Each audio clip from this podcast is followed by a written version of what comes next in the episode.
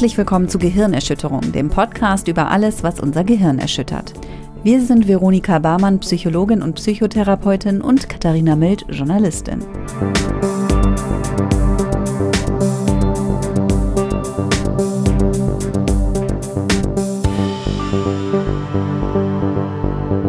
Und heute sprechen wir über Paarbeziehungen. Man könnte auch Liebesbeziehungen sagen, ja. aber man liebt sich ja auch nicht immer, wenn man ein Paar ist, ne? Man liebt sich nicht immer, wenn man ein Paar ist und man liebt sich ja auch zu noch mehreren. Ja, das stimmt. Also es geht heute um Zweierbeziehungen und ich glaube, wir alle kennen das Gefühl des frisch Verliebtseins und des Schwebens auf Wolke 7. Und diesem Gefühl, nichts könnte einen jemals auseinanderbringen oder einen dazu bringen, miteinander zu streiten. Dieses Gefühl hält ungefähr, ich weiß nicht, drei Tage oder zehn Wochen an. Ja, ist unterschiedlich. Aber ich glaube, länger als zehn Wochen habe ich es noch nicht durchgehalten, mit jemandem zusammen zu sein und nicht zu streiten. Irgendwann platzt der Liebesballon und und der Kragen. Ja, dann ist alles gar nicht mehr so schick. Ja, wobei tatsächlich Konflikte ja nicht per se negativ sind für Beziehungen, aber du hast tatsächlich recht. Die Zufriedenheit mit Beziehungen nimmt in den ersten zehn Jahren massiv ab, sagen Studien. hm, keine guten Aussichten. Ja, es ist schwer, das kann man nicht anders sagen. Also Beziehungen führen ist keine einfache Sache oder kein Selbstläufer, sagen wir mal. Ne? Das ist vielleicht so dieser Unterschied, wenn man noch verliebt ist, denkt man natürlich, einen kann nichts erschüttern.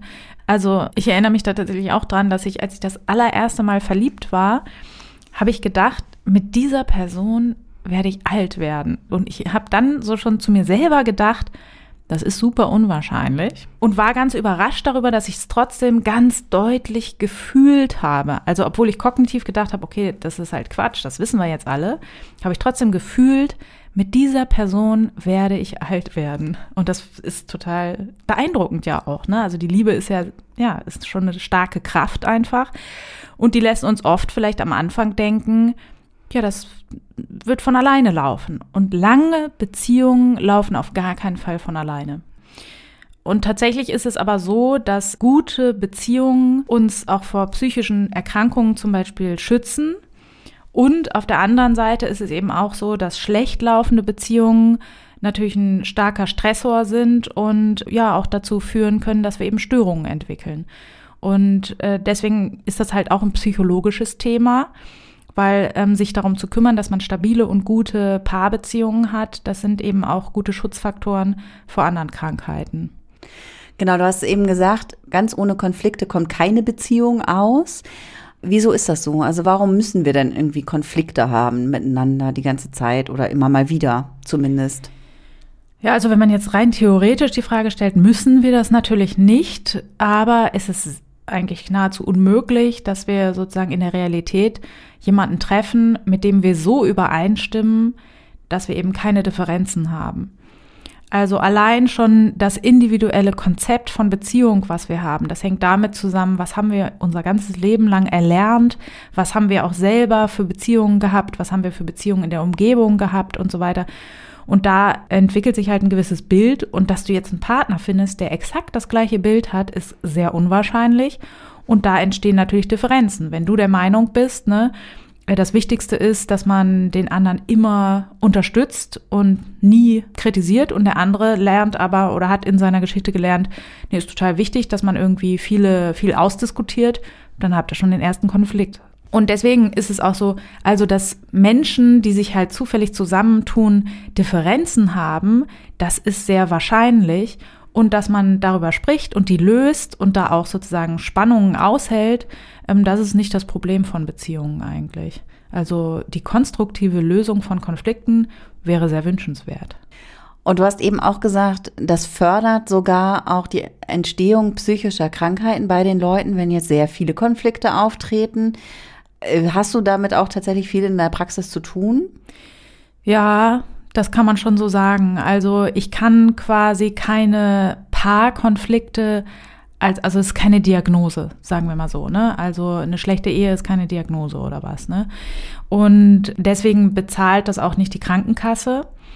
Aber ich habe natürlich Menschen mit Diagnosen und es ist also ich möchte sagen, in jedem zweiten Fall so, dass eben entweder die Diagnose sich auf die Partnerschaft auswirkt oder umgekehrt die partnerschaftliche Konfliktbehaftetheit auch dazu führt, dass Diagnosen schwerer zu behandeln sind und stärker ausgeprägt sind.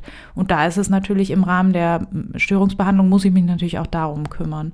Worüber streiten sich die Leute denn so viel? Also ich meine, klar, ich bin auch gut im Streiten mit meinem Partner oder auch in vergangenen Beziehungen. Das ist schon bin mal ein gutes ich, Bin Zeichen. ich auch immer sehr gut gewesen darin, mich zu streiten. Allerdings vor allem über Dinge, über die gar nicht so, also wie soll ich sagen? Über Nichtigkeiten. Ja, könnte man sagen. Also es sind eher so, also ich habe mich ja auch bei der histrionischen Persönlichkeitsstörung habe ich mich ja auch so ein bisschen ertappt gefühlt, was so diese Dramatik angeht, ne? Mhm. Weil ich auch in Beziehungen zum Beispiel dazu neige, also vor allem tatsächlich früher, inzwischen nicht mehr. Mhm. Man wird ja auch mit den Kindern, wird man ja so ein bisschen gesettelter und ja, ja. Ähm, ähm, naja, man und, lässt und eher mal die Kirche im Dorf. Genau.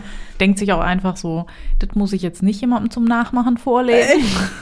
Ganz genau. Früher, in meinen früheren Beziehungen habe ich halt sehr oft, sehr gerne, sehr dramatische Szenen hingelegt. Mhm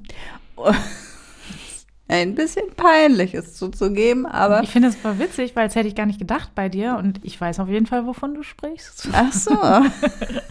hm, da haben wir beide kleinen histrionischen Einschlag. Mhm. Nee, bei mir war es eigentlich immer angemessen. Ja, das natürlich. War halt auch ja, dramatisch. Ja. ja, ja. Du, bei mir auch bestimmt. Ich erinnere mich aber ehrlich gesagt nicht mehr. Ich ah, erinnere okay. mich wirklich nicht mehr an die Auslöser. Oh, okay. Ich habe keine Ahnung, worum es ging. es ist ja auch alles schon Jahre her. Jahrzehnte, möchte ich sagen. Und äh, worüber streiten sich denn normale Leute? Würde ich gerne von dir wissen. genau, das muss man sich natürlich genau anschauen. Was ist überhaupt das Problem, was da vorliegt? Und da gibt es auch verschiedene diagnostische Instrumente dafür, gibt es auch Fragebögen. Ich habe dir hier ja auch einen mitgebracht. Du hast mir einen Fragebogen mitgebracht, das ist ja lieb von dir. Ja, ich weiß ja, was du magst. Wollen wir mal schauen. Der Partnerschaftsfragebogen heißt Genau. Er. Und wie funktioniert, wie, wie gehst du damit vor mit diesem Fragebogen? In der Regel gebe ich das den Leuten ehrlich gesagt mit nach Hause und die können dann das eben die Fragen ankreuzen auf einer Skala von 0 bis 4. Es ist, ne, da kannst du jetzt ja sagen, kann ja jeder ankreuzen. Nee, haben wir gar keine Konflikte, kann man natürlich machen, aber hat ja keiner ein Interesse dran. so, deswegen, das wird eigentlich recht ehrlich beantwortet. Wenn ich manchmal in manchen Konstellationen das Gefühl habe, ja, da ist jetzt jemand sehr darauf bedacht, sozial erwünscht zu sein, dann ist es auch manchmal so, dass ich den Fragebogen quasi mit denen durchgehe. Soll ich dich mal fragen? Ja. Nee, ne? Ja, soll ich dich mal fragen? Kannst du auch mich fragen. Kannst du ja auch mal mit mir Fein. Machen. Ja, ich mache den jetzt, das, das mache ich. Ich mache den mal mit dir. Ja, mach mal. Also, ich weiß ja, du bist heterosexuell, das heißt, äh, ich sage immer er. Das weißt du gar nicht. Doch, das weiß ich. Ich habe halt, mit, ich hab halt mit einem Mann eine Beziehung, aber du weißt ja nicht, wie ich sexuell bin. Bist du. ich wollte mich heute outen, genau. Ja? Nee, aber äh, tatsächlich, neulich habe ich mal was gelesen. Pansexuell. Ja, davon habe ich gehört. Das ist doch, ich glaube, Robbie Williams ist pansexuell. Ehrlich? Mhm. Mensch. Dann, Oder nee, dann David, bin ich es jetzt noch Quatsch. lieber. David Beckham. War der das? Ah, okay. Ja, ich weiß es nicht. Aber es sind auf jeden Fall zwei Typen, mit denen ich gerne mir eine Sexualität. Mit denen du gerne mal vögeln würdest. Nein, mit denen ich mir eine Sexualität teile. Ach so, gerne. Ja, aber pansexuell heißt, glaube ich, einfach sozusagen, dass man sich in Leute verliebt halt, also egal welchen Geschlechts, quasi, also dass das nicht die erste Rolle spielt. So. Und da ich mich in Gehirne verliebe, mm. ähm, ist es schon vorgekommen, dass es nicht sozusagen dem üblichen Bild entsprach. dem üblichen Bild. Ja, oder das, was die meisten Menschen erwarten. Aber würde man, könnte man das nicht einfach mit Bisexualität übersetzen? Ja, kann man auch. Ach, mir ist es auch ehrlich gesagt. Eigentlich ist auch Lade. Ja, genau, ja. Es ist einfach Wurst. Du bist jedenfalls mit einem Mann in einer Beziehung, genau, in einer Paarbeziehung. So ist, es. so ist es. Du bist mit einem Mann in einer Paarbeziehung und ich werde jetzt äh, deshalb immer er sagen. Ja, wahrscheinlich weil die, ich, die längste Zeit gewesen, wenn er hört, dass ich oh, hier oh. erstmal ja, so müssen, durch, durch den Podcast weißt du, hier. Am besten planen wir schon eine Richtigstellungsfolge ein als nächstes. genau. Weil ich glaube, das ist dann nicht ja, mit einem Hinweis getan, sondern wir müssen, glaube ich, eine ganze Folge das Ganze nochmal ja, aufarbeiten. Am besten laden, weißt du was wir machen? Wir laden ihn ein. Du darfst nächstes Mal nicht kommen, sondern dann interviewe ich deinen Mann. ja, das wäre bestimmt in seinem Sinne. Also jetzt erst recht, würde mhm. ich sagen. Ja. Er wirft mir Fehler vor, die ich in der Vergangenheit gemacht habe. Ist die erste Frage. Nein. Ich merke, dass er mich körperlich attraktiv findet. Nein. What? Doch, ja, doch, doch, doch, natürlich. Nee, ich mache immer so Witze, weil äh, er ist jetzt nicht der Typ, der nach Hause kommt und sagt, oh Schatz, hast du eine neue Frisur oder so. Halt gar nicht so. Ich meine, ich kann mir die Haare, glaube ich, glaube, ich kann mir ein Iro äh, scheren. Äh, Es würde ihm nicht auffallen. Er würde dann fragen, ach echt, ja, hm, krass, neue Schuhe.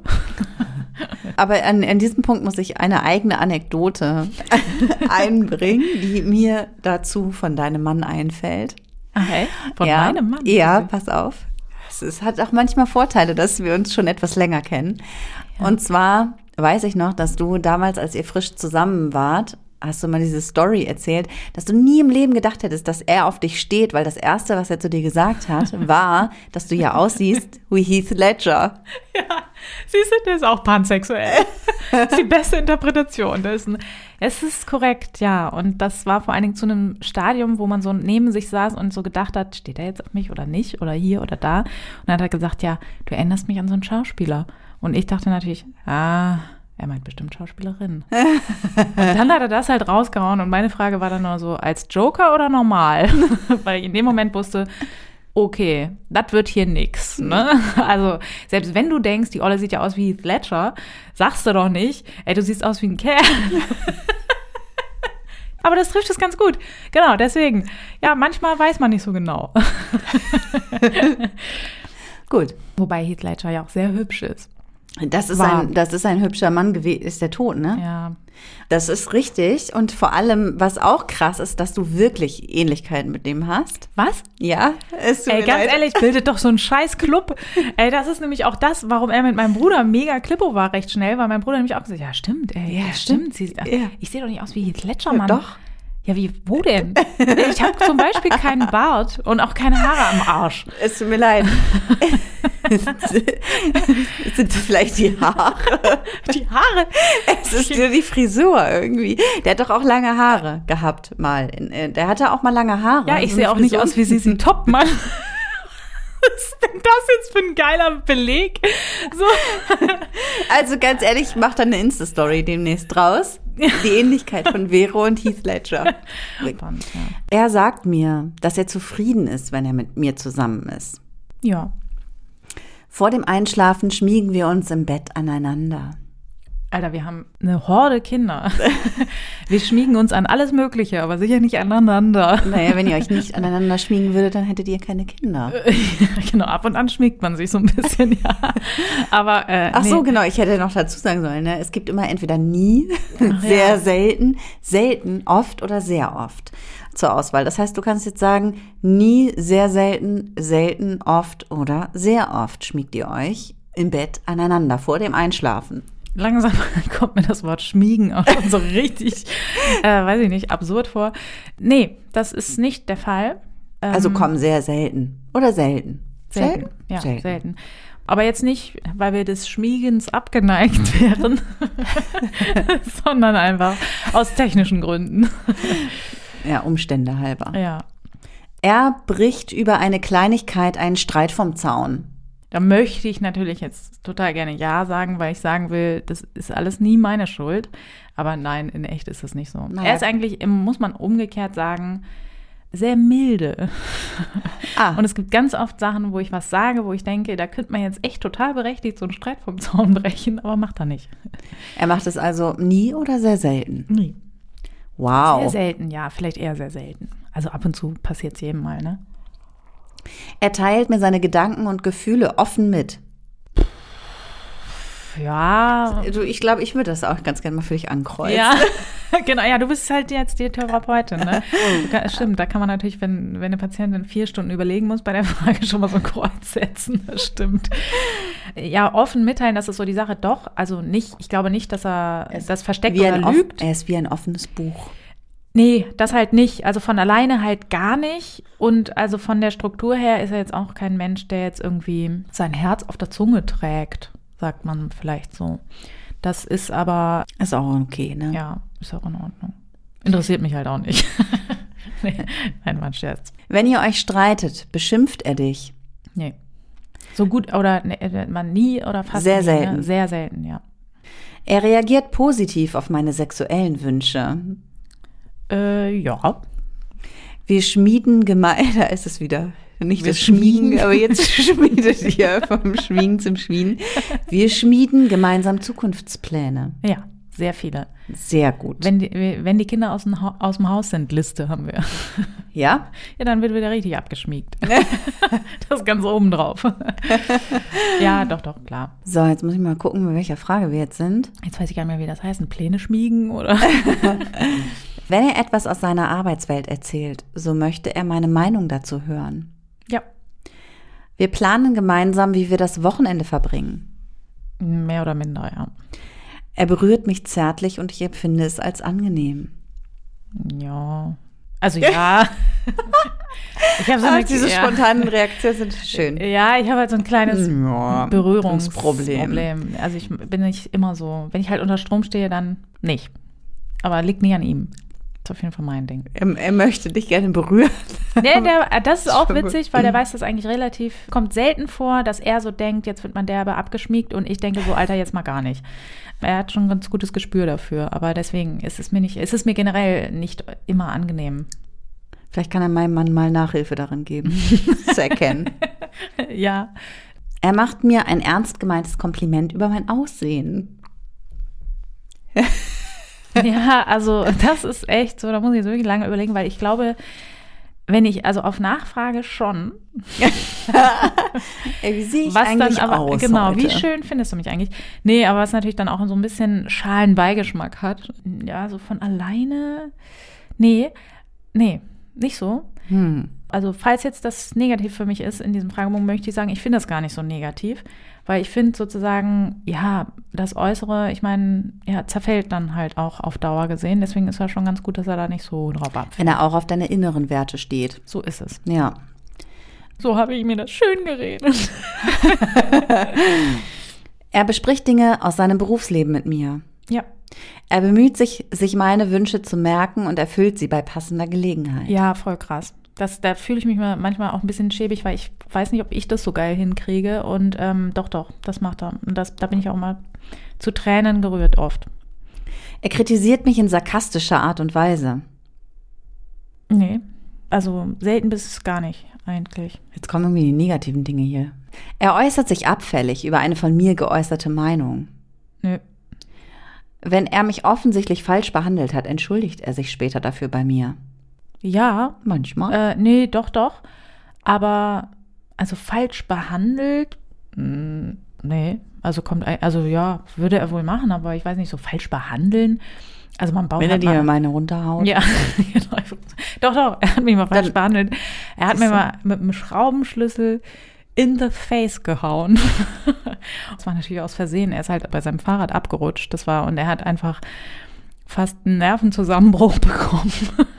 Weil ich habe halt meine Nase da reingesteckt und gedacht, was machst du da? Und er wollte so eine Schraube lose machen, ist dann abgerutscht und hat mir halt einfach das Ding ungebremst in die Fresse gehauen. Und das war für alle Beteiligten sehr schlimm. Deswegen nein, eigentlich normalerweise nicht. Aber da hat er sich sehr stark entschuldigt. Auch tagelang und auch jetzt noch, wenn wir mal wieder drüber reden. Sehr schön. Ja. Wir unterhalten uns am Abend mindestens eine halbe Stunde miteinander. Ja, traurigerweise, weil uns das oft um den Schlaf bringt. Wenn wir uns streiten, können wir nie ein Ende finden. Hm, Doch, doch, doch. Er gibt mir die Schuld, wenn etwas schiefgegangen ist. Hm, Nee, also, ja, weiß ich nicht, wie das ist jetzt. Geil, jetzt bin ich auch mal in dieser Position, da rumzukritteln. Ja, ja, So, weil ne? man sagt, was ist das für eine Kackfrage? So, ne? Ja, immer nicht, aber wenn ich halt Scheiße gebaut habe, schon. Du kannst halt sagen, oh je, immer- immerhin hast du hier die Möglichkeit, oft zu sagen oder selten. Ja. Und nicht nur so ja oder nein. Also ich meine, das ist ja Ja, schon dann relativ selten. differenzierter Fragepunkt. Ja, dann ne? sage ich selten. Mhm. Er nimmt mich in den Arm, Jupp. wenn du es möchtest. Ja. Steht da nicht, Steht da aber- nicht, steht, ja, doch, mach dann. Während eines Streits schreit er mich an. Nee. Er fragt mich abends, was ich den Tag über gemacht habe. Mhm. Und wenn wir uns streiten, verdreht er meine Aussagen ins Gegenteil. Nee. Er spricht mit mir über seine sexuellen Wünsche. Nee. Er streichelt mich zärtlich. Ja. Er spricht mit dir nicht über seine sexuellen Wünsche? Ich dachte schon, stolperst du da gar nicht drüber? Nee, nicht so, also freiwillig, es ist nicht so. Das ist ja ein Ding, ähm, Mensch. Aber ich spreche so viel über Wünsche, über sexuelle Wünsche, das ist auch gar nicht nötig, dass noch jemand anders was dazu sagt. Die reichen für euch Nein, beide. ja, ja, genau. Nee, aber ja. Er sagt mir, dass er mich gern hat. Yep. Schön wäre ja auch, wenn er sagt, dass er dich liebt, ne? Aber gut. Ich will auch. jetzt auch nicht so, jetzt bin ich ja mal nicht auf der kritischen Seite. Er schränkt mich in meiner persönlichen Freiheit ein. Nee. Das war schon der ganze Fragebogen. Genau, und dann weiß ich Bescheid. Und welche Probleme, also mit welchen Problemen hast du denn tatsächlich in deiner Praxis oft zu tun? Also was sind typische Paarprobleme, wenn man das so sagen kann? Ja, also schon die, die da aufgelistet sind, aber wichtiger sind eigentlich die generellen Sachen, die dahinter stehen. Und oft sind das eben so, dass Leute bestimmte Sachen nicht gut können und also ich könnte fast sagen, ist jetzt keine Studie oder sonst was, sondern einfach nur gefühlt, 90 Prozent sind Kommunikationsprobleme. Also, weil man kann ja auch ein generelles Problem haben. Ne? Der eine steht halt auf Äpfel und der andere irgendwie auf Birnen oder was. Ne? Das ist dann natürlich schwer übereinzubringen. Und ja, dann gibt es natürlich auch so Konstellationen, wo man dann auch sagen muss, okay, es passt halt einfach nicht. Und das hört man ja auch wahnsinnig oft, ne? so auseinandergelebt und passte einfach nicht und so weiter. Ich glaube tatsächlich, dass wenn man gut und konstruktiv kommunizieren würde, dass dann das viel, viel seltener der Fall wäre, einfach. Und was für Kommunikationsprobleme? Magst du mal ein bisschen Beispiele? Oder was hast du da jetzt so? Was, was, wonach Hab ich an ich nichts? Spezielles Ach gedacht. so. okay, hm, schade. Nein, also es gibt zum Beispiel auch so überzogene Vorstellungen, die Menschen von Partnerschaften haben. Das ist häufig so, ne, dass Leute sozusagen denken, Beziehungen müssen so und so laufen. Das sind ja auch Vorstellungen, die wir erlernen.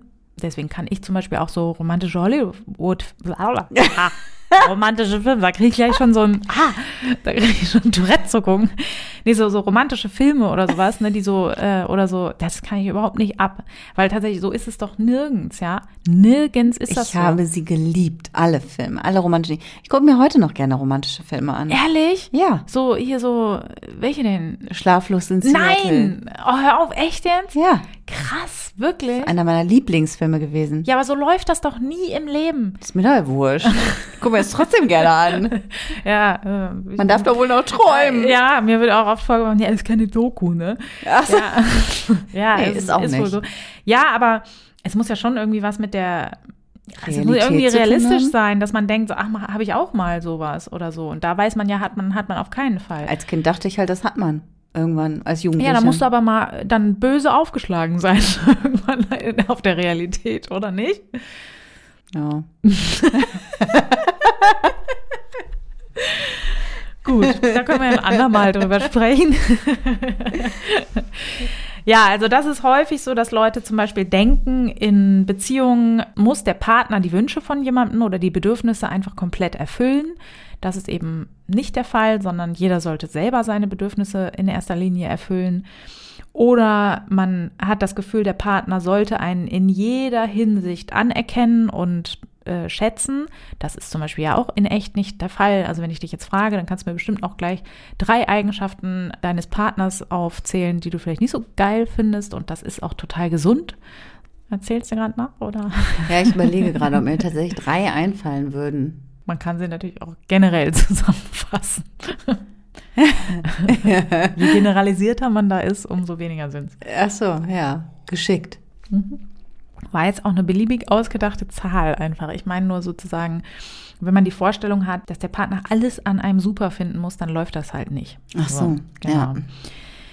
Der Partner muss sich immer so verhalten, wie ich es gerne hätte. Ist zum Beispiel auch eine verbreitete Irrglaube, ein verbreiteter Irrglaube. Das ist natürlich nicht so. Und das ist mein Lieblingsding, weil das tatsächlich auch in therapeutischen Beziehungen oft der Fall ist, dass Leute davon ausgehen, dass der Partner auch ohne Worte wissen muss, was man braucht. Und das ist. Ähm, Habe ich auch lange gedacht. Also ich muss doch jetzt mal wirklich meine Gedanken lesen können. Hallo? Ja, genau. Wie subtil habe ich das jetzt bitte schon 50 Mal deutlich gemacht, was ich hier brauche? Genau. Hat er es immer noch nicht geschnallt? Ist ja wohl der Wahnsinn. Genau, und da ist in der, in der Regel ganz günstig, wenn man es einfach direkt kommuniziert. ähm, genau, aber das muss man natürlich auch lernen, das ist nicht so einfach. Und ganz oft, das habe ich auch, das ist auch ein groß oder weit verbreitetes Klischee, dass Menschen denken, Uneinigkeit in Partnerschaften sind negativ. Also das hatten wir ja auch eigentlich jetzt schon am Anfang besprochen, dieses Konflikte in der Partnerschaft sind nichts Schlechtes. Viele scheuen das aber, weil sie denken, oh Gott, oh Gott, wenn wir jetzt schon wieder streiten, dann heißt das irgendwie, wir haben hier keine gute Beziehung einfach. Und ähm, ja, das setzt natürlich auch alle Beteiligten unter Druck und führt auch dazu, dass viele wichtige Prozesse nicht in Gang gebracht werden und Dinge nicht angesprochen werden und das ist nicht so günstig. Hm. Ich bin ja tatsächlich so ein sehr, also ich kann das auf der einen Seite kann ich das auch überhaupt nicht haben, wenn so unterschwellige Konflikte im Raum sind. Ich muss das eigentlich ja. immer irgendwie alles auf den Tisch bringen und ausdiskutieren und so. Auf der anderen Seite bin ich aber sehr, sehr schlecht da drin zu streiten, weil ich habe auch immer sehr wenig Geduld mit meinem Gegenüber. Und naja, dann so ganz sachlich und ruhig irgendwas auszudiskutieren, fällt mir auf der anderen Seite halt auch sehr, sehr schwer. Wie streitet man denn dann gut, gesund und günstig? Also das, was du beschreibst, ist gut beobachtet. Das ist mega schwer. Sobald Emotionen dazu kommen, ne, weil das ist ja immer so, das reine Wissen über günstige Kommunikation reicht leider nicht aus, weil sonst wird's ja auch fantastisch bei mir laufen. Ne. Ich kenne viele Techniken, äh, wende ich auch nicht immer alle an. ja, günstig. Also es gibt verschiedene Kommunikationskonzepte, die sich so anbieten. Was ich immer wieder höre, ist gewaltfreie Kommunikation. Ähm, das ist irgendwie so gerade so ein sehr modernes Konzept, was man auch irgendwie in der Volkshochschule gut erlernen kann und so. Mir passt das gar nicht so doll in den Kragen, weil ja da so dieses, die Wertschätzung und das Positive und so weiter so im Vordergrund steht. Ich habe jetzt nichts gegen positive Aspekte von Beziehungen, aber ich finde immer, also das ist mein Empfinden eigentlich, dass eher die negativen Aspekte in unserer Gesellschaft viel zu selten ein konstruktives Gehör bekommen. Also für mein Gefühl ist es auch was, was wahnsinnig viel Geduld erfordert. Weil man muss ja, ja. sehr und seine Emotionen, also ich finde, es ist so ein Konzept, wo man, man muss halt sehr kontrolliert mit seinen Emotionen umgehen. Da bin ich ja. auch immer ich denke, oh, anstrengend. Ja, also anstrengend ist es so oder so, da sage ich mal, kommen wir jetzt nicht drum rum. Aber das ist natürlich so, kommt immer darauf an, welche Fähigkeiten Leute schon mitbringen. Ne? Wenn ich jetzt ein Mensch bin, also ich muss ja quasi per Definition meines Berufes sehr gut über meine eigenen Emotionen Bescheid wissen. Und wenn du mich fragst, kann ich dir zu jeder Tages- und Nachtzeit, glaube ich, sofort alle Emotionen aufzählen, die in mir sind, mit einer Skala am besten noch dazu. Das können ganz wenige Leute. Also das meistgenannte Gefühl in meiner Praxis ist immer Scheiße. da bin ich irgendwie schon ein bisschen berühmt für, dass ich immer sage, Scheiße ist kein Gefühl. Aber das, das zeigt so ganz deutlich, ja, die Leute wissen irgendwie gerade noch, geht's mir jetzt gut oder schlecht. Aber viel differenzierter ist es dann auch oft nicht. Und das ist natürlich dann schwierig, wenn ich das selber bei mir noch nicht mal wahrnehme. Wie zur Hölle soll ich das dann meinem Partner erstmal kommunizieren? Ne? Deswegen da ist schon mal gut oder wichtig, wenn wir selber uns da drin einfach trainieren, auch das wahrzunehmen. Was fühlen wir gerade? Und ja, das muss noch nicht mal mit dem Warum schon gleich verknüpft werden, sondern das reicht erstmal, dass man überhaupt sagt, okay, jetzt in diesem Moment bin ich irgendwie wütend. Und dass man das übt und günstig ist natürlich eine Ich-Botschaft plus Gefühl. Das ist immer meine Lieblingsregel, weil die auch recht simpel ist. Und das heißt dann natürlich auch nicht, dass ich die in der Realität dann immer anwende und immer überall hinkomme und sage, ich fühle mich jetzt übrigens Freunde deswegen und bla bla bla. So ist es auch nicht so. Aber gerade in so, wenn ich so merke, äh, in einem Gespräch fährt sich was so fest, dann ist das eigentlich für mich schon so ein Reminder, auch könnte ich jetzt mal machen. Und dann gucke ich bei mir, was habe ich denn jetzt für ein Gefühl? Und dann sage ich irgendwie, du, ich fühle mich gerade hilflos in, in der Situation. Und das ist oft lösend. Weil, jetzt habe ich es auch noch mit du formuliert, wie geil ist das denn? Ist natürlich eine Ich-Botschaft. Du, ich fühle mich gerade hilflos. also ich fühle mich gerade hilflos. Ähm, als wenn ich zum Beispiel formuliert hätte, du lässt mich im Stich, ne? weil dann natürlich der andere sagt, auf gar keinen Fall, du spinnst einfach rum und du bist immer hysterisch und was weiß ich was. Ne? Und wenn ich das so äußere, dann ist das eher sozusagen, dass ich bei dem Gegenüber und insgesamt im Kommunikationsprozess eben den Raum schaffe, dass man mal überlegt, ja, das will der andere vielleicht gar nicht. Warum ist denn das so? Woran liegt es denn? Das ist wichtig, dass man sozusagen seine eigenen Gefühle wahrnimmt und das wird auch immer sehr unterschätzt, eine direkte Kommunikation. Wir machen so viel indirekt, ne? Also und da ist gar nicht mal der Klassiker, ich habe Kopfschmerzen, sondern also ich mache das auch, wenn ich gestresst bin, dann zähle ich auf, was ich alles machen muss und will aber eigentlich sagen, kannst du mir bitte helfen? Und das ist natürlich, warum sage ich nicht einfach, helf mir bitte? Ne? Also das ist einfach, da neigen wir oft dazu und das ist auch was, was man trainieren kann und was sich in jeder Hinsicht lohnt. Ne? Weil nicht nur in meiner Paarbeziehung ist das wichtig, auch dass ich Freunden irgendwie nicht sage, so, wenn die anrufen irgendwie, ja, ich hatte echt einen langen Tag, äh, war echt anstrengend und die dann sagen, oh ja, erzähl mal und ich meine eigentlich damit, äh, ich bin Psychologin und ich würde nach Feierabend gerne meine Schnauze halten, so, ne? Das sollte ich dann auch einfach so direkt kommunizieren, das ist viel, viel günstiger. Dann ist es so, dass ich als Zuhörer auch viel dazu beitragen kann, wie die Kommunikation läuft. Das heißt, ich sollte offen sein und eben sozusagen auch interessiert an dem, was der andere sagt. Was auch immer so eine Sache ist, die ich ganz häufig, auch wenn jemand mal seinen Partner in Therapie mitbringt, sage. Und da bin ich immer fast so, ist mir das ein bisschen peinlich, aber das ist total, das ist gar nicht so einfach in echt, den anderen ausreden lassen. So, das ist bei dir bestimmt kein Problem, oder? Mit meiner Geduld äh, bin ich da sehr gut drin, natürlich. Auch immer. ja. ja. Also doch, nee, doch. Mhm. Nee, ich denke, weil du mich immer so schön ausreden Ach so. Ich streite ja gar nicht mit dir. Ah, das stimmt. Ja, das ist vielleicht dann der entscheidende Unterschied. genau. Dann sollte ich natürlich als Zuhörer, am besten ist es, wenn ich einfach nochmal mein Verständnis überprüfe, habe ich das richtig verstanden, du fühlst dich so und so. Also sozusagen das empathische Zusammenfassen ist auch eine Technik, die sich lohnt zu lernen. Und das ist auch eine ganz wichtige Technik. Und zwar eine Pause machen. Wenn ich zum Beispiel merke, ich bin so hoch emotional, dass mir gerade meine Steuerungsfähigkeit gerade so eingeschränkt ist, dass ich ja eben auch keine Technik mehr anwenden kann und so, dann kann ich sehr stark davon ausgehen, dass es jetzt keine konstruktive Kommunikation wird und dann ist es auch keine Schande zu sagen, du hör mal zu, ich gehe jetzt mal einmal um Block. Wichtig ist dabei immer zu kommunizieren, dass man wiederkommt, weil wenn man so im Streit abrauscht, hat der Partner oft das Gefühl oder die Partnerin, jetzt ist es aus, jetzt, jetzt haut er ab, der andere. Das ist immer nicht so günstig. Deswegen, das musste ich nämlich lernen, dass ich dann nochmal sage, ich komme wieder wenn ich vorhabe, wiederzukommen. Was auch nicht immer der Fall war. Also wir hätten eigentlich auf Marshall und Lily aus How I Met Your Mother hören sollen, die immer Pause machen, wenn Stimmt. sie streiten. Wenn sie so richtig schlimm so streiten, Wort, machen ne? sie mal, nennen sie mal Pause. Ich glaube, sie haben einfach Pause ja, gesagt. Pause, ja, stimmt, stimmt. Ja. Und dann haben sie eine Pause gemacht, eine Streitpause. Und dann haben sie sich wieder lieb gehabt und am nächsten Tag irgendwie weiter gestritten. Auch interessante Technik. Ja, das muss man, glaube ich, also auch. Da muss leicht auch der, konstruiert möglicherweise. Typ, genau, da muss man so der Typ dafür sein, weil, also das fällt mir ganz, ganz schwer, ähm, dann sozusagen alle Wut wegzulassen, wobei das auch möglich ist, muss ich sagen. Ne? Also ich hasse tatsächlich, und da stimme ich Gott sei Dank auch mit meinem Partner überein, ich finde, es gibt nichts Schlimmeres, als sich so in der Öffentlichkeit zu fetzen oder so vor Freunden oder so. Das ist mir auch schon häufiger passiert, dass ich da so zugegen war bei Leuten und ich bin, ich versinke jedes Mal so also ich finde das, oh, ich finde es so peinlich, dass man so, so intime Details von den Leuten mitkriegt und am besten dann noch so, was hast du denn dazu? Hä? Da, da könnte ich direkt die Wohnung verlassen und denen die Freundschaft kündigen.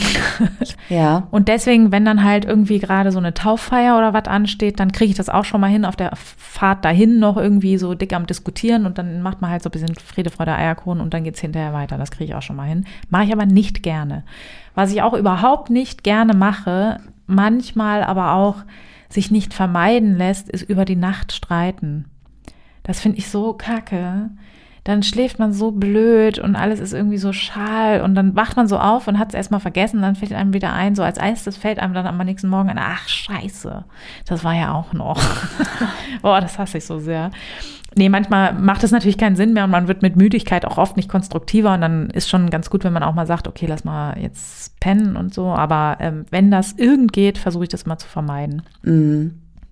Also ich fasse das nochmal zusammen. Die Merkmale einer konstruktiven Konfliktlösung bestehen in dem erstens die eigenen Sichtweisen und Gefühle direkt formulieren, Empathie und Verständnis für das Erleben des anderen zeigen, gemeinsam eine faire Lösung erarbeiten und sich dann eben, und das wird total oft unterschätzt, sich um das Realisieren der Lösung auch kümmern. Also wirklich möglichst konkret vereinbaren, okay, was machen wir jetzt? Wer ruft jetzt wen wann an und äh, wie machen wir das? Und die Planung, die konkrete Handlungsplanung. Mhm. Genau. Ja, klingt ganz easy, ne? wenn man das so mal kurz die vier Punkte zusammenfasst. Ja, klingt echt simpel. Ja. Ich frage mich halt tatsächlich, was macht man denn, wenn man gar nicht mehr weiß, worum es eigentlich irgendwie wirklich geht? Wenn man ständig halt immer irgendwie so ein bisschen streitet, stichelt, sich anzickt, ähm, da hilft ja das dann auch nicht mehr so richtig weiter, weil man schon irgendwie in so einer Spirale wahrscheinlich oft drin ist als Paar. Also gerade wenn es so richtig kriselt. Ja, also das können, wenn das jetzt so leichte Sticheleien einfach sind, dann ist es so, dass es meistens ähm, eine Stressbelastung ist, die auf der Beziehung nochmal oben drauf sitzt, ne? dass man irgendwie gemeinsam gerade viel um die Ohren hat. Und auch da würde ich empfehlen, die eigenen Gefühle wahrzunehmen, weil wenn man genervt ist von irgendwem, dann hat das meistens eine Ursache. Dann brauche ich Ruhe, oder ich muss mal irgendwie raus oder ich muss mal was ganz anderes machen oder ich muss mal mich um meine Entlastung kümmern oder so. Deswegen da ist es schon auch, dass diese Techniken schon zur Anwendung kommen können. Aber ich weiß gar nicht, ob du nicht eher so einen Prozess meinst, wo man so gar nicht mehr günstig kommuniziert. Das weiß ich gar nicht, ob ich das jetzt falsch verstanden habe. Ja, doch, nee, genau. Das ist ja oft dann die Folge. Also wenn man sich dann halt so lange da so reinsteigert, hätte ich beinahe gesagt. Aber also wenn, wenn sich das sozusagen über längere Zeit so zuspitzt, dass man sich halt immer so, immer so ungünstig miteinander kommuniziert, dann ist man ja irgendwann ja. Äh, da drin gefangen, sage ich mal. Ja. In so, in, äh, da, das meine ich. Ja, das stimmt. Das, ähm, da gibt es eine ganz gute Beschreibung davon. Das nennt man Zwangsprozess. Und ja, da gibt es so ein behämmertes Beispiel, habe ich da mal gelernt. Und zwar kann man sich das manchmal, kann man sich die Kommunikationsform von Paaren so vorstellen, wenn du jetzt in einem Bett liegst mit einer Heizdecke und dein Partner liegt in einem anderen Bett auch mit einer Heizdecke. Aber total witzig, und total wahrscheinlich. Erstens das Bild, was ich dir jetzt anbiete, ist schon sehr wahrscheinlich. Ja. Und ähm, ja, die ähm, Regulatoren von euren Heizdecken haben sich aus Versehen vertauscht. Oh das Gott. heißt, du liegst in deinem Bett, hast aber den Regulator der Heizdecke deines Mannes in der Hand und umgekehrt. Mhm. Jetzt ist es so, du bist so leicht am Frösteln. ich mach so, so weißt du? Es tut mir leid. Das ist wirklich so ein schönes Beispiel. Und dann äh, denkst du natürlich, Mann, Mann, Mann, ich glaube, ich äh, reguliere meine Heizdecke mal ein bisschen nach oben. Stellst sie nach oben, dein Mann war aber schon ein bisschen warm, ne? Und der denkt sich so, puh, jetzt wird es mir aber langsam hier ein bisschen heiß. Dreht das Ding runter. Dann wird dir natürlich noch kälter und du drehst deins wieder hoch. Und so kannst du dir leicht vorstellen, dass so ein aufschaukelnder Prozess in Gang kommt. Und das beschreibt tatsächlich so eine Art der Kommunikation oder so ein Ding, wo man reingeraten kann, wie so ein Teufelskreis, der oft dadurch entsteht, dass wirklich sozusagen so viel sich aufgestaut hat, dass auch auf beiden Seiten nicht mehr so viel positive Bereitschaft aufeinander zuzugehen da ist. Und man eben deswegen auch nur noch so negative ja zu so negativen Kommunikationsmitteln greift. Also man kann das gut beschreiben mit Leuten, wenn zum Beispiel ein Partner sehr temperamentvoll ist und ähm, der andere eher ein ruhiger Typ, der aber auch von seinem Konfliktverhalten gelernt hat, oh, wenn es irgendwie brenzlig und laut wird und ne, ist eigentlich alles nicht so gut. So. Und der andere hatte vielleicht zusätzlich noch in seiner Lerngeschichte, ne, der Temperamentvolle hat gelernt, Nee, wenn man Sachen nicht ausspricht, dann ist das richtig, richtig furchtbar. Dann kommt also der dramatische Mensch nach Hause und sagt, hör mal zu, das wollte ich schon lange mal ansprechen, ne, hat schon eine lautere Stimme und so weiter. Du hörst mir nie zu. Dann sagt der andere äh, Partner, der reagiert dann so, oh Gott, oh Gott, jetzt ist sie schon laut, ne? Und äh, wie soll das jetzt hier so werden, ne? Und ähm, zieht sich dann in der Regel so ein bisschen zurück. Daraufhin denkt der erste Partner wieder so, es kann ja wohl nicht wahr sein, der hört mir nicht zu. Und jetzt sage ich ihm das, reiß mich hier ne, zusammen und kommuniziere das. Und jetzt geht der noch auf Rückzug. Das geht ja gar nicht. Ne? Ist richtig in Alarm und wird dann noch lauter. Und Alter, du beschreibst genau, was bei uns zu Hause immer passiert. Echt jetzt? Ja. Ja, dann müssen wir mal gucken. Ich komme mit der Sache auf den Tisch und der Mann antwortet gar nicht. Ja, weißt ja, du? das kenne ich auch. Ja, ja. Das ist dann da, noch so, ja. der ist dann noch so, mh, mhm. da muss er jetzt erstmal drei Tage drüber nachdenken. Ich denke so, Alter. Genau. Wir müssen das doch jetzt mal ausdiskutieren. Genau. Und du wirst Nein. wahrscheinlich auch denken, boah, ist der teilnahmslos. Ne? Ja, ja. Was macht der denn? Ja, es ist witzig, weil man gibt so Untersuchungen mit Paaren, dass diese stiller werdenden Leute, die, denen hat man mal eine simple ähm, Herzratenmessung angetan und die sind richtig in Alarm. Gott, der Arme. Ja, genau. Muss man nachfragen, wie er sich dabei fühlt, so, ne? Aber das kann genau so ein Prozess sein, ne? Dass dann einfach sozusagen der andere denkt, oh, oh, kacke, jetzt flippt die aus, jetzt muss ich das irgendwie gerade bieten, ich, ich sag mal am besten gar nichts mehr, jetzt kann ich ja nur Fehler machen und so, ne? Und das sozusagen erst dazu führt, das ist eigentlich der Fehler im Grunde für die andere Person, weil die halt denkt so, ja gut, da muss ich jetzt richtig ausflippen, um dem klar zu machen, was hier Sache ist einfach. Das ist ne? ja sonst offensichtlich, das Ausmaß ist der Person ja gar nicht bewusst offensichtlich, weil Genau. er ja gar nicht reagiert, so Ganz wie ich es genau. erwarte, ne? Genau, ja. Und das kann natürlich sozusagen, wenn man das, ne, ihr kriegt ja offensichtlich irgendwie dann die Kurve da raus, ne, dass er sich dann irgendwie ein Herz fasst und sagt, okay, da muss ich irgendwie doch nochmal rumkommunizieren, so. Oder du sagst dann halt auch irgendwann so, okay, dann höre ich jetzt auf, hier irgendwie auszurasten oder sowas, ne. Deswegen, in gesunden Beziehungen findet man quasi den Weg da raus. Aber in nicht so gesunden Beziehungen ist es oft so, dass dann noch so zusätzliche Prozesse stattfinden, wie zum Beispiel Du würdest dann so dramatisch werden und so ausrasten, bis du irgendwann halt richtig mit Tellern wirfst und dann weinend zusammenbrichst irgendwann. Und dann würde dein Mann dann sagen, so, okay, das geht natürlich gar nicht, würde sich dann voll um dich kümmern und so. Und das ist natürlich sozusagen, du kriegst dann deinen Partner dazu mit einer negativen Verstärkung, ne? Und du wirst für dieses negative Verhalten aber von deinem Partner positiv verstärkt. Und das bezeichnet eigentlich dieser Zwangsprozess, ne, dass sozusagen diese negative Kommunikation, diese, diese völlige Notfallknopfdrücke-Kommunikation total überbeansprucht wird und eben positiv verstärkt wird. Und das ist eben sehr dramatisch, weil sowas nutzt sich eben auch ab. Ne? Ich muss natürlich, also wenn ich jetzt, wenn du jetzt jeden Nachmittag mit Tellern wirfst, ne, dann würde auch irgendwann sagen, okay, die Alte hat wieder ihre fünf Minuten oder was. Ne? Das nutzt sich ab. Um da richtig irgendwie den Alarmknopf zu drücken, musst du dann zu immer stärkeren Mitteln greifen. Und ähm, das ist natürlich sehr, sehr unglücklich, weil A, viel Geschirr zerschmissen wird, um dieses, äh, diese Metapher mal zu bedienen.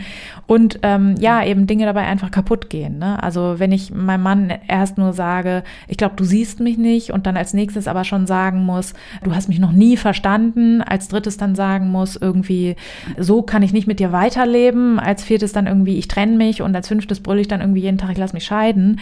Das ist natürlich extrem ungünstig, weil das ganz viele Verletzungen und verursacht und total negative Kommunikation vorherrschend ist. Und ja, man kann das sogar auch messen, dass die Attraktion zwischen den Partnern extrem abnimmt. Leute, die in solchen Prozessen hängen, da, die finden sich auch oft nicht mehr attraktiv. Die Sexualität leidet total darunter. Und ja, das ist eigentlich ein Prozess, wo viele auch von alleine vor allen Dingen einfach nicht mehr rauskommen. So. Das wäre wirklich der allerspäteste Punkt, wo man sagen müsste, okay, wir brauchen jetzt Hilfe, wir brauchen Coaches, wir brauchen Leute, die sich mit Kommunikation auskennen und die uns zeigen, wie wir da wieder eine konstruktive Ebene hinkriegen. Was notwendig ist, um aus diesem sehr aufgeschaukelten Negativprozess wieder rauszukommen, das ist ja wirklich so eine Abwärtsspirale, ist eigentlich, dass man ja so ein bisschen so einen heldenhaften Akt muss man vollziehen. Und zwar muss man eigentlich, um das zu durchbrechen, einfach so einen richtigen Cut machen und sagen, okay, wir haben uns verfahren. Ich glaube jetzt einfach mal wieder, dass du irgendwie daran festhalten willst, dass wir zusammenbleiben und ich unterstell dir jetzt einfach mal nicht das Negative, sondern ich sag dir, okay, du sitzt da und schweigst, aber wahrscheinlich nicht, weil ich dir am Arsch vorbeigehe, sondern irgendwie ist irgendwas in dir, was ich vielleicht auch nicht verstehe. Es ist kein Desinteresse, was du mir entgegenbringst, sondern es ist irgendwie ein Unvermögen, warum du in dem Moment nicht anders reagieren kannst. Und jetzt gucken wir uns das an und dann schauen wir, wie wir das anders machen können. Also man muss quasi dem anderen schon wieder so eine Art Vertrauensvorschuss geben, dass man eben wieder sozusagen vom Positiven ausgeht und das, obwohl man eben sehr, sehr stark verletzt ist an dem Punkt ja schon. Und das ist natürlich schwer. Also eine leichte Aufgabe ist das auf gar keinen Fall, aber es ist auch nicht aussichtslos so. Mm. Du hast es eben schon gesagt, das ist jetzt nichts, womit man bei einer Psychotherapeutin oder einem Psychotherapeuten in Behandlung gehen kann, jedenfalls nicht gegen also als Kassenleistung. Mhm, ähm, ja. Das wird halt nicht von den Krankenkassen bezahlt. Das heißt, wo bekommt man denn Hilfe dann in so einem Fall? Also es gibt ja trotzdem Paartherapeuten, das muss man dann nur eben, die Kosten muss man eben tragen. Es gibt aber auch Beratungsstellen, es gibt auch tatsächlich von der Kirche Beratungsstellen, die, wo ich auch sehr viel Gutes drüber gehört habe. Es gibt auch Sexualtherapeuten, die sind auch in der Regel darauf spezialisiert, auch Paarkonflikte zu lösen. Das hängt ja auch oft eng miteinander zusammen. Gibt auch Online-Programme, Gibt es auch welche, wo man so Coachings dann auch dazu buchen kann und das sind auch ganz gute Sachen.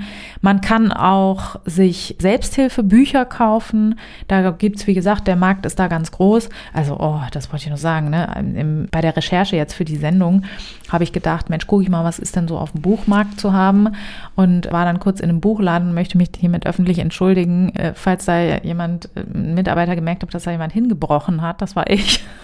Das ist ja grausam, was da auf dem Markt ist. So, also diese Beziehungsratgeber, die so irgendwie bei Thalia steil gehen, ey, das geht ja gar nicht. Das ist doch nicht, so ist das doch nicht in echt, Mann. Es geht doch um echte Gefühle und wirklich darum, dass es total schwer ist, über seinen Schatten zu springen und zu sagen, okay, ich fühle mich jetzt wie ein Haufen Scheiße, aber ich liebe den dann halt irgendwie trotzdem und jetzt müssen wir hier eine Lösung finden oder so und nicht irgendwie so, äh, er kann nicht einparken und sie irgendwie, was weiß ich, oh, diese Klischees, die da abgeritten werden, das geht überhaupt nicht. Also eine gute Ehe besteht daraus, der eine hat recht und der andere schweigt oder irgendwie diese ganze Kacke, die auch immer in irgendwelche Ehebücher da so geschrieben äh, wird oder sowas. Und das ist, davon halte ich gar nichts einfach, ne? Sondern es ist wirklich, es ist schwer, ob in einer Paarbeziehung oder mit allen anderen Menschen ist es schwer, denen offen gegenüberzutreten und zu sagen, okay, ich mache jetzt hier mal auf und dann kannst du auch, wenn ich Pech habe, reintreten und es wird mich sehr verletzen. Das ist ein totales Wagnis, enge Beziehungen einzugehen. Und ich finde diese lapidaren Ratgeber so, da hat mich richtig wütend gemacht. Mm. Das trifft ich bin nicht so die Zielgruppe, glaube ich. Nee, naja, nee. Scheint mir auch so. Ja. Welche Rolle spielen denn bei diesen Problemen auch die Erfahrungen, die wir so als Kinder gemacht haben? Wir haben ja oft Eltern in einer Beziehung erlebt oder halt Elternteile mit irgendwelchen Partnern oder Partnerinnen erlebt. Das sind ja wahrscheinlich schon so Modelle, die uns irgendwie was gelehrt haben, wie wir so in Konflikten oder auch in Beziehungen halt so agieren, wie wir ja. so handeln. Auf der anderen Seite haben wir auch schon drüber gesprochen, äh, so romantische Filme und also das sind ja auch andere Klischees, mit denen wir sozusagen aufgewachsen sind, ja. die uns vielleicht ja auch suggerieren, wenn es Konflikte gibt, dann ist das ein Riesenproblem und das ist nicht normal und das Ideal ist halt irgendwie die große Liebe ohne irgendwelche Konflikte. Ja. Das ist so das, was wir auf der anderen Seite auch vielleicht vermittelt bekommen. Inwieweit prägt uns das denn und beeinflusst auch ja die Probleme, die wir dann später entwickeln? In unseren eigenen Beziehungen? Ja, also es gibt ganz viele verschiedene Sachen, die wir in der Kindheit quasi lernen und die dann unsere Beziehungen beeinflussen. Das erste wäre erstmal der Umgang mit Emotionen. Ne? Also wurde das offen kommuniziert, wurden die angesprochen, wurden die auch ausgelebt oder waren das eher so Geheimdinger, die keiner hatte und auch keiner zeigen durfte? Das ist natürlich dann nicht so günstig, wenn ich da so eine gewaltfreie Kommunikation anstrebe oder was. Dann ist es so, dass ich natürlich auch ein Konzept habe von Konflikten. Sind die gut oder schlecht? Habe ich gelernt, die zu führen oder habe ich da Negatives drüber gelernt? Ne? Habe ich gelernt, da schreien wir alle rum und werfen mit Tellern oder habe ich gelernt, wir diskutieren und da kann es auch mal heiß hergehen, das ist auch nicht schlimm? Oder habe ich gelernt, oh Gott, oh Gott, das lassen wir am besten ganz einfach. Ähm, das sind natürlich Sachen, die das sehr stark beeinflussen und es sind auch so generelle Konzepte, gibt zum Beispiel Unterschiede natürlich zwischen Menschen, deren Eltern noch zusammenleben und Menschen, die eben Scheidungen miterlebt haben. Und also das Konzept von der ewigen Liebe zum Beispiel, was du angesprochen hast, das ist natürlich ein bisschen bröckelig, wenn man halt Eltern hatte, die sich äh, scheiden lassen haben. Und da äh, kommt es natürlich auch wieder drauf an, wie ist das abgelaufen, ne? Also man kann ja auch dieses berühmte sich auseinanderleben oder was, ne? Also man kann es ja schaffen, eine Trennung zu vollziehen ohne, was weiß ich, den Kindern Einblicke in die dunklen Seiten seiner Seele zu geben. Es kann aber auch sein, dass das nicht klappt, ne? Und dass man so starke Differenzen hat, dass man natürlich seinem Kind nicht mehr vorgaukeln kann. Ja, ich finde den anderen Elternteil immer noch mega knorke. Das ist natürlich etwas schon, was sehr stark auch unsere Bilder beeinflusst, wie wir dann später damit umgehen. Ein großes Thema ist da zum Beispiel auch Treue. Also das ist zum Beispiel auch ganz interessant. 70 Prozent aller Menschen finden Treue die wichtigste Eigenschaft in einer Beziehung, aber 40 Prozent sind untreu. Also ja. dann sind sozusagen 10 Prozent, die das eigentlich ultra wichtig finden, es aber nicht schaffen, treu genau. zu sein. Aber immerhin Absolute auch, äh, ja, aber immerhin auch 60 Prozent, die es auch, die es wichtig finden und schaffen vielleicht. Vielleicht Ja, äh, gibt es genau. natürlich auch Überschneidungen in irgendwelche anderen Richtungen. Genau, also ne, das war ja jetzt auch nicht dieselbe Untersuchung quasi, aber es Ja. ist ganz, äh, ist eine ganz, also sind ja ganz spannende Hausnummern quasi. Und das erlebe ich ganz, ganz häufig. Also ich würde auch tatsächlich dieses 40 Prozent sind untreu, ist glaube ich unterschätzt. Weiß ich nicht, vielleicht ist das mein, Was? äh, vielleicht ist mein Blickwinkel quasi durch meinen Job da anders, aber Ist ja auch die Frage, untreu war schon mal einmal in seinem Leben untreu, ist ja auch was anderes als jetzt irgendwie die regelmäßige Affäre nebenher oder so. Also, weil ich Ja. finde, 40 Prozent, die jetzt, sag ich mal, dauerhaft nebenher, das fände ich schon sehr viel. Ja, ja, genau. Das glaube ich auf gar keinen Fall, ne? sondern sozusagen, aber Treue heißt ja auch nicht so äh, immer, wenn du es schaffst. so, Treue Ach so, heißt ja auch, dass das ist ein, ein Fehltritt nicht in Ordnung ist. Ja, aber, Aber- könnte ja auch in einer vorherigen Beziehung dann gewesen sein. Ach so, von der Statistik her, Das ja, weiß das man stimmt. jetzt Da muss man, genau, da müsste man sich jetzt derbe reinlesen, wenn man es so krass interessant fände. Ja, finde ich sehr Ähm, interessant. genau, dann kann ich dir Mm. da gerne mal ein paar Links rüberwachsen lassen. da kannst du noch mal gucken. Kannst dich mal reinmuckeln. Also an sich finde ich aber tatsächlich, das ist etwas, was ich schon in der Praxis oft erlebe, dass eben sozusagen die Vorstellung von einer Beziehung und von Treue in Beziehungen überhaupt nicht mit der Realität übereinstimmt, weil an diesen 40 Prozent kann man zumindest sehen, offensichtlich packen wir es nicht immer. Und ob das jetzt eine dauerhafte Affäre ist oder so notorisches Fremdgehen oder was, oder ob das ein Zwischenfall ist, ist es in der Regel so, dass das die Leute sehr umhaut. Und zwar alle Beteiligten. Ne? Auch diejenigen, die sozusagen die Fehltritte sich erlauben, sind oft am Boden zerstört, machen sich ihr Leben lang wirklich massivste Vorwürfe. Dabei muss man das einfach ja so sagen, ne? Monogamie ist jetzt nicht uns irgendwie eingeimpft oder so, ne, sondern das ist auch wieder was, wo ich sage, ja, das ist eine Entscheidung, die wir treffen können und die ist schwer umzusetzen. Und das ist viel günstiger, wenn man das, deswegen bin ich auch immer mit diesem Heiratsgedöns so, so leicht allergisch, so wenn man da in, in so einem Kleidchen steht und sagt, ja, ja, für immer. So, also für immer, ey, was ist das für ein Wort allein schon so, ne? Und das ist total unwahrscheinlich, dass das jetzt für immer ist. Aber ich finde, wenn man sich sagt, okay, wir, wir setzen jetzt mal alles dran, wir bemühen uns maximal, aber wir rechnen damit, dass wir auch beide scheitern können, das finde ich persönlich die viel entlastendere Variante und äh, sehe das auch im Beruf ganz oft, dass das total gut wäre, wenn man da nicht so ein riesen Tabu draus machen würde, weil dann eben nicht, dann wären weniger Heimlichkeiten nötig, dann könnte offener kommuniziert werden und dann könnte man eben auch daran gehen, weil es ist ja nicht immer so, dass ich eine gute Beziehung habe und einfach meinen Nachbar jetzt attraktiver finde oder was, ne? Sondern es ist häufig auch ein Symptom von Problemen, die in der Beziehung bestehen. Und die nicht zu besprechen, das ist das viel größere Wagnis einzugehen, als jetzt zu sagen, okay, wenn ich das jetzt sage, dass ich da einen anderen geküsst habe oder eine andere, dann, dann ist hier alles vorbei einfach. Da gibt es auch einen guten therapeutischen Leitfaden.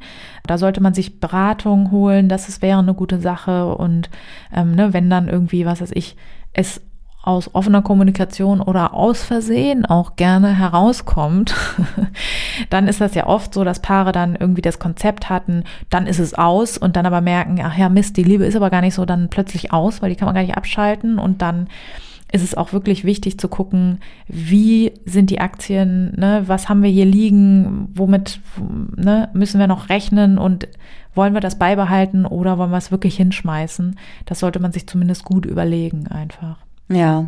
Weißt du, was ich halt auch denke, tatsächlich gerade jetzt zum Tag gegen Gewalt an Frauen und so, Beziehungen pflegen, an Beziehungen arbeiten und irgendwie das Beste rausholen und so, das ist alles super gut und finde ich auch wichtig. Aber ich denke halt, es gibt ja auch Beziehungen, wo es halt auch echt wichtig ist, sich zu lösen und wo man, wo es auch gut ist, einen Schlussstrich zu ziehen. Äh, Zum Beispiel halt, wenn es um Gewalt geht, ne? Und ich glaube, Ja. das, das finde ich halt auch nochmal ganz wichtig, darauf hinzuweisen, dass äh, man jetzt auch nicht um jeden Preis eine Beziehung erhalten muss. Ja, Ja. Also ja, gut, dass du das auch nochmal sagst. Ja, gar nicht, ne? Wir dürfen uns hier scheiden lassen, das ist ja auch ein großes Privileg. Wir dürfen auch unsere Partner wählen und wir müssen nicht mit denen zusammenbleiben. Und so dieses, ähm, die eigenen Gefühle wahrnehmen, wenn ich das gut kann und dabei merke, ich habe immer wieder dieselben schlechten Gefühle und auch, äh, ich kann noch so viele Ich-Botschaften senden, der andere ist einfach nicht in der Lage, an seinem Verhalten etwas zu ändern, sondern der wertet mich immer wieder ab oder, ne, also sozusagen das, was du jetzt angesprochen hast, Gewalt in der Beziehung, das ist natürlich das ganz, ganz äh, Ende des Kontinuums und es fängt aber viel früher an. Ne? Also wenn ich keine Bereicherung spüre und wirklich sozusagen immer wieder Spiralen auftreten, die ich auch nicht beeinflussen kann als Partner, dann ist es natürlich so, dass ich mich lieber lösen sollte und schauen sollte, ne, wo finde ich eher einen Ort, wo meine Bedürfnisse befriedigt werden einfach. Ja. So, und jetzt hatten wir ja noch mal einmal auch unser Instagram Follower, unsere Instagram Followerschaft gefragt. Fragen einzureichen für unsere heutige Folge. Und auch das ist natürlich wieder sehr rege passiert. Mega. Ja. So, und ich möchte jetzt nochmal, also das machen wir jetzt ganz zacki zacki. Mhm, ich bin. Du mal, ich, ich werf dir ein Stichwort zu. Eine schnelle Runde. Und dann machst du mal ganz schnell, lässt du mal deine Assoziation einfach frei laufen. Achtung. Mein Fachwissen ist gar nicht streiten, auch nicht gesund. Also wenn man gar nicht miteinander streitet. Oder? Wir haben es kurz äh, besprochen. Ich fasse mal kurz zusammen. Ja, bitte. Es ist unrealistisch. Es ist nicht ungesund, aber es ist unrealistisch. Es ist recht unrealistisch und es kann auch ein schlechtes Zeichen sein, wenn alle so aneinander vorbeischweigen. Also das wäre dann sozusagen schon der, also das kann natürlich auch ein Zeichen von Resignation sein, Mauern und Rückzug, dass ich halt einfach nur sage, gut, du verstehst mich eh nicht, dann leck mich doch. Und das ist natürlich sehr ungünstig. Könnte ich nie im Leben aushalten. Ich auch nicht. Keine fünf Minuten. Thema Bindungsangst. Finde ich auch spannend. Hatte ich auch mal einen, tatsächlich einen Freund, eine ernsthaftere Beziehung, aber es hat mich es hat mich sehr viel Überredungskraft gekostet, diese Person an mich zu binden, weil er von sich aus auch schon gesagt hat, ich habe ich hab Bindungsangst, ich, ich verliebe mich nicht, absichtlich. Mhm. Ich habe ihn aber dann irgendwann davon überzeugt, es ist doch, ne, kommt da eh nicht drum rum. Also ich erlebe das und kann das auch mega nachvollziehen, ne? weil ich meine, jede Bindung heißt halt, dass man eine Bindung auch wieder verlieren kann. Und das ist natürlich scheiße, wie wir alle wissen. Liebeskummer ist wirklich die absolute Hölle. Und also Bindungsängste entstehen oft durch das Ende von, also das unrühmliche Ende von Beziehungen, ne? dass man mal die Erfahrung gemacht hat, man hat sich verliebt, derjenige erteilt einem eine Abfuhr und dieses am Boden zerstörte, zersmashte Gefühl, oh Gott, das war kein gutes Wort. Das ist gut. An das erinnert man sich meistens sehr, sehr lange, um nicht zu sagen bis zum Ende seiner Tage. Und das ist natürlich eine ganz natürliche Reaktion, ehrlich gesagt, darauf. Ich frage mich eher immer, warum, warum haben nicht alle Bindungsangst? So. Ja, und dann sind wir auch bei der, bei der kleinen Schwester von Bindungsangst, Verlustangst. Vielleicht ist es auch die große Schwester. Ja, das ist natürlich, wenn ich diese Angst habe und ich lasse mich dann doch mal auf eine Beziehung ein, dann weiß ich ja trotzdem immer noch, wie wer das tun kann. Und dann habe ich natürlich auch äh, ne, das Bedürfnis, das möglichst festzunageln, dass mir die Scheiße nicht normal passiert. Ja. Und dann, das ist äh, häufig die Ursache für solche Zwangsprozesse, ne, dass ich dann den anderen versuche festzunageln, der halt denkt, oh Gott, oh Gott, da muss ich mal einen Schritt zurückgehen. Ich denke, oh Gott, oh Gott, jetzt geht er, jetzt muss ich noch mal irgendwie hinterherhakeln und der, ähm, genau, entfleucht immer mehr. Dabei müsste ich vielleicht mal einen Schritt zurückgehen auf der Wippe, damit es wieder ausgeglichen ist, einfach. Mhm. Dann haben wir noch mal zwei Fragen, die so ein bisschen miteinander zusammenhängen. Also wie sucht man sich seinen Partner aus, seine Partnerin? Nach welchen Kriterien? Und warum suchen manche Leute sich immer Partner, Partnerin mit einer schweren Kindheit aus? Also wie man sich einen Partner aussucht, äh, man schnuppert mal an ihm. Der Geruch muss schon stimmen, ne? Ja, tatsächlich. Also man das, muss sich riechen können. Ja, und das ist ja auch, gibt ja auch Studien, dass die Immunsysteme dann gut passen und sowas, ne? Ja, das ist, glaube ich, ist schon eine Sache. Also mir ist es tatsächlich mal passiert, ich habe mal so eine Art Partner gesucht oder gehabt und der hatte immer sehr starkes Parfum. Das würde ich heute auch gar nicht mehr ertragen. Das fand ich auch da schon schlimm, weil ich das gar nicht gerne rieche. Und auf jeden Fall war ich dann halt schon, war es schon zu einer Zusammenkunft gekommen und dann hatte er das plötzlich nicht mehr und ich habe ihn zum ersten Mal in echt gerochen und ich dachte wirklich so, ich lag da so im Bett und dachte so, wow, das geht ja gar nicht. ich glaube, dann sollte man einfach mal weiter gucken. Nee, aber in, also tatsächlich ist es gut, wenn man eine Offenheit hat anderen Personen gegenüber und sehr gut in sich hineinfühlt, tut derjenige mir gut oder nicht. Es ist oft so, dass Menschen so Beziehungen eingehen mit anderen, weil sie sagen, ach, das muss jetzt irgendwie passen oder in meinen Standards ist das eben wichtig, dass äh, eine Frau wahnsinnig viel verdient und deswegen nehme ich die jetzt einfach und ähm, das ist immer sehr, sehr ungünstig. Man sollte sehr stark einfach nur auf sein Gefühl hören und versuchen, alle ja, erlernten Klischees und Standards am besten da erstmal außen vor zu lassen. Dann ein Aspekt, der interessiert, die Individualität bewahren, trotz enger Bindung. Das ist ein ganz, ganz wichtiger Punkt, weil oft arbeitet man in Anführungszeichen an Beziehungen, weil man sagt, wir müssen mehr gemeinsam haben, wir müssen wahnsinnig viel zusammen machen, wir brauchen mehr Zeit, wir brauchen ein gemeinsames Hobby. Und das ist auch oft wichtig und richtig, aber manchmal ist es so, dass man auch einfach was für sich machen sollte. Also ich plädiere immer dafür, dass Beziehungen so aufgebaut sind, dass wenn sie für den Fall, dass sie enden, man jetzt nicht mittellos dasteht, emotional gesehen. Ne? Also ich habe jetzt auch keinen Bock, mich zu trennen von meinem Partner, absolut nicht. Fände ich auch, ich fände es auch katastrophal tatsächlich so. Aber ich weiß auch, das würde ich dann schon hinkriegen. Also wenn das jetzt der Fall ist, ne, dann äh, höre ich jetzt nicht auf zu existieren oder was. Ne? Ich habe da keine Lust zu, aber dann würde ich mich anders orientieren. Ich habe dann auch noch mein funktionierendes soziales Netzwerk und so weiter. Und das ist schon sehr wichtig, dass man quasi so eine eigenständige Existenz sich bewahrt. Ich habe jetzt noch nicht gesagt, warum Leute sich ähm, Leute mit schwerer, schwerer Kindheit, Kindheit suchen. Das kann unterschiedliche Ursachen haben. Manchmal fühlt sich das auch nur so an, als wenn das so wäre, weil eben viele Leute eine schlechte Kindheit hatten und es ist gar nicht so leicht, sich jemanden zu suchen, der eine gute hatte. Dann ist es so, dass ich natürlich vielleicht auch selber viele Konflikte habe und mich dann wohler fühle mit solchen Menschen, weil die eben mich vielleicht besser verstehen oder so, ne? Die wissen, wenn ich irgendwie sage, äh, das und das äh, habe ich erlebt und ist scheiße, dann wissen sie, ja, kenne ich, ne? Das ist irgendwie vielleicht oft ein Grund, der dann dazu führt. Mhm. Und ist es auch oft so, Menschen mit einer in Anführungszeichen schlechten Kindheit haben eben viel erlebt und sind auch oft sehr interessante Menschen. Mhm. Ist ja nicht nur negativ jetzt, ne? Nee. Sind auch stimmt. oft sehr eigenständig, können viel, mussten eben einfach viel lernen, sind oft auch sehr sensible Menschen, weil die in unkontrollierbaren Umfeldern als Kind muss man eben lernen, seine Umgebung gut einzuschätzen. Das heißt, das sind oft sehr empathische Menschen. Es gibt gute, ich könnte stundenlang darüber erzählen, warum Leute mit einer schlechten Kindheit wahnsinnig sympathische Menschen sind, aber vielleicht fängt es dann hier auch ein bisschen ja, ich glaube, wir schaffen tatsächlich nicht alle Punkte hier noch unterzubringen, aber äh, Vertrauen würde ich gerne noch ansprechen. Vertrauen, wie schafft man es, Vertrauen aufzubauen? Das ist so ein bisschen so eine Sache, das muss man einfach machen. Also oft sagt man ja so, ja, der andere muss sich mein Vertrauen verdienen. Nein, das ist leider nicht so. Man verschenkt Vertrauen. Und es ist so ein bisschen so, also ich bin zum Beispiel in nahezu allen meinen Beziehungen betrogen worden, auch so richtig assi, so mehrfach und so, alle wussten es außer ich und so richtig, richtig doofe Geschichten. Und da bin ich immer so rausgegangen und ich meine, das fühlt sich natürlich scheiße an auf jeden Fall. Und da bin ich dann immer so rausgegangen und habe so für mich so diese Lehre gezogen. Erstens, so ich habe halt keinen Bock, mich durch diese negative Sache zu einem negativen Menschen selber werden zu lassen, der allen misstraut und so und irgendwie gar keine Bindung mehr zulässt. Da, das war für mich immer so, da hatte ich so eine Trotzreaktion so. Und ich habe daran halt auch gesehen, man kann das ja nicht verhindern. Also ich, ich kann da, ich habe das nicht in der Hand. Sobald ich mich mit auf eine andere Person einlasse, gebe ich der anderen Person die Möglichkeit, mich derbe zu bekacken. Ist einfach so.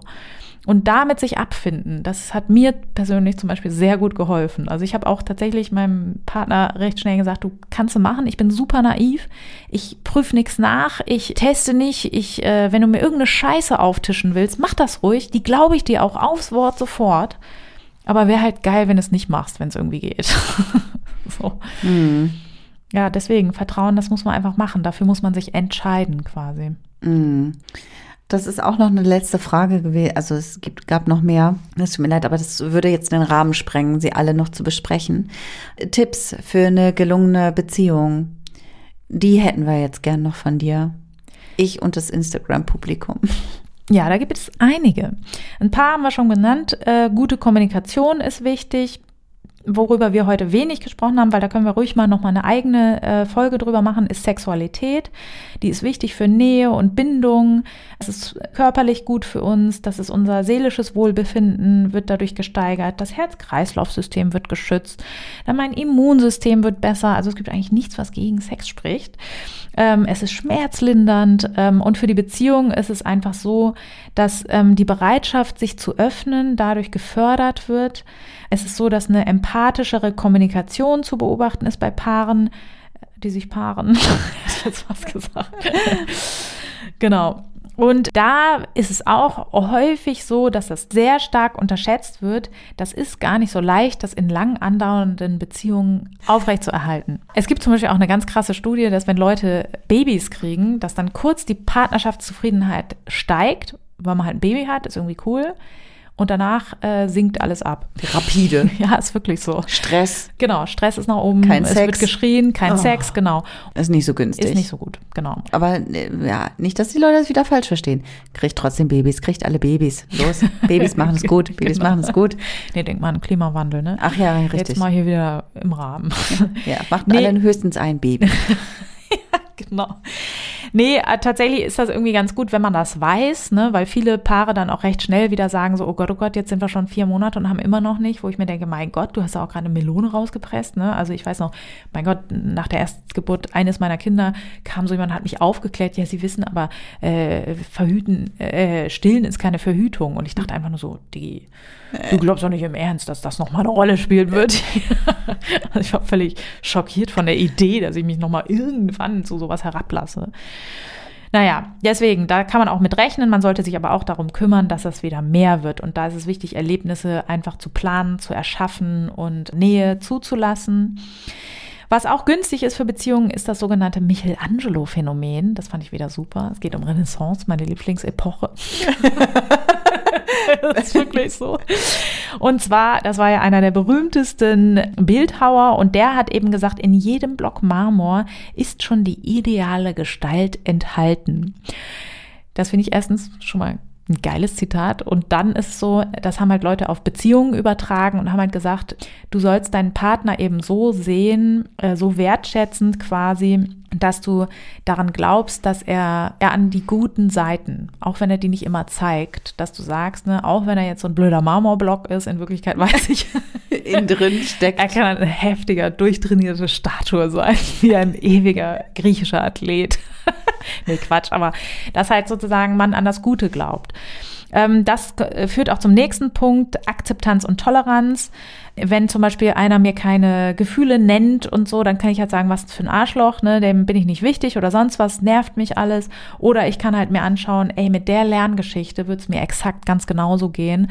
Und ich freue mich um alles, was er in die Richtung hinkriegt und ich fördere das und lobe das total, wenn er das macht und ich nehme es auch nicht krumm, wenn er das eben nicht so häufig macht. Ähm, die Attribuierung ist dabei auch wichtig, dass das wohlwollend ist. Also auch wenn mal was Beschissenes passiert, ne, dass man dann sagt, dass man es nicht persönlich nimmt. Das ist, ähm, da kenne ich auf jeden Fall ein paar, wo einer vielleicht mal öfter mal so einen Termin verkackt oder so. Und da ist es eben, da kann, kann der andere dann natürlich sagen, so, okay, der sieht mich nicht, der nimmt mich nicht wahr und überhaupt, das, dem bin ich scheißegal. Oder man sagt halt einfach, alles klar. Manche haben halt das nicht so auf dem Schirm, so, ne?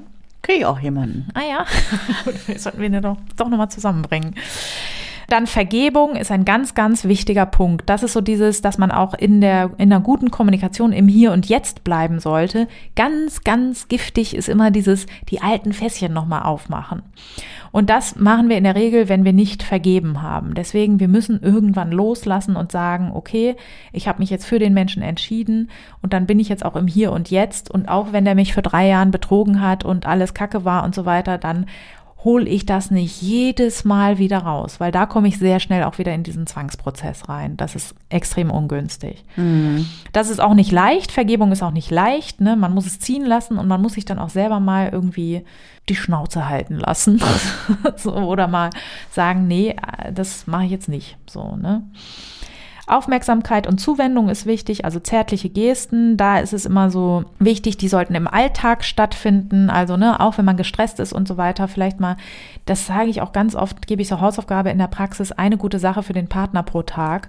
Das heißt jetzt nicht, dass man da jeden Tag einen Strauß Rosen auffahren muss, mit dem man mich im Übrigen sofort verjagt hätte, sondern dass man kann auch ein, ein Herz schicken oder mal anrufen oder äh, was weiß ich, jemandem einen Müsli-Riegel in die Tasche stecken oder irgendwelche Kleinigkeiten können das sein, aber eine positive Sache pro Tag ist ganz günstig.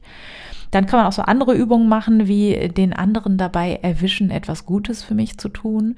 Also wirklich mal sich einen Tag raussuchen, wo man sagt, ich, ich lege jetzt mal den Fokus darauf, was macht der andere eigentlich für mich? Im Alltag verlieren wir oft den Blick dafür, ne?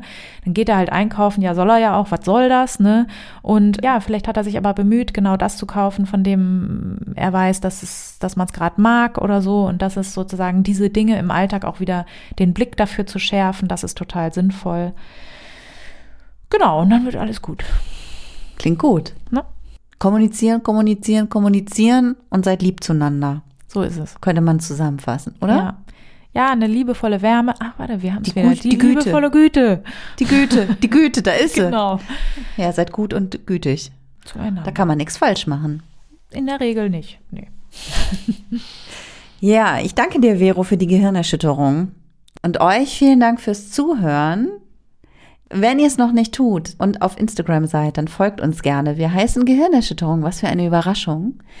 Bewertet uns äh, auf Portalen, wo immer ihr es könnt. Wir haben jetzt eine Webseite, die online ist, gehirnerschütterung.com. Da sind wir zu finden. Ihr werdet dort allerdings nicht viel mehr finden als auf Instagram, aber das kann ja noch aber kommen. Bald. Genau. Das wird noch richtig heftig. Das wird. Aber immerhin sind wir schon mal online. Dank äh, eines Helfers, den wir noch um Erlaubnis bitten müssen, ihn namentlich zu nennen. Dürfen wir nicht. Er Ehrlich ist so nicht? bescheiden. Das regt mich Gott. auch richtig auf. Aber wir sagen jetzt äh, anonym, können wir sagen, wir lieben ihn. Ja, mega. Der Hammer. Du bist der Hammer. Du weißt, dass du gemeint bist. Du bist der Hammer. So ist es. So. Und jetzt, was machen wir noch? Erzählt euren Freunden, wenn es euch gefallen hat, erzählt euren Freunden davon. Wenn ihr Leute wisst, die es interessiert, ähm, sagt ihnen Bescheid, schickt ihnen die Links, klickt und äh, hört und äh, bewertet und tüdelt. Alles. Genau. Ja, in diesem Sinne, macht's gut und bis nächste Woche.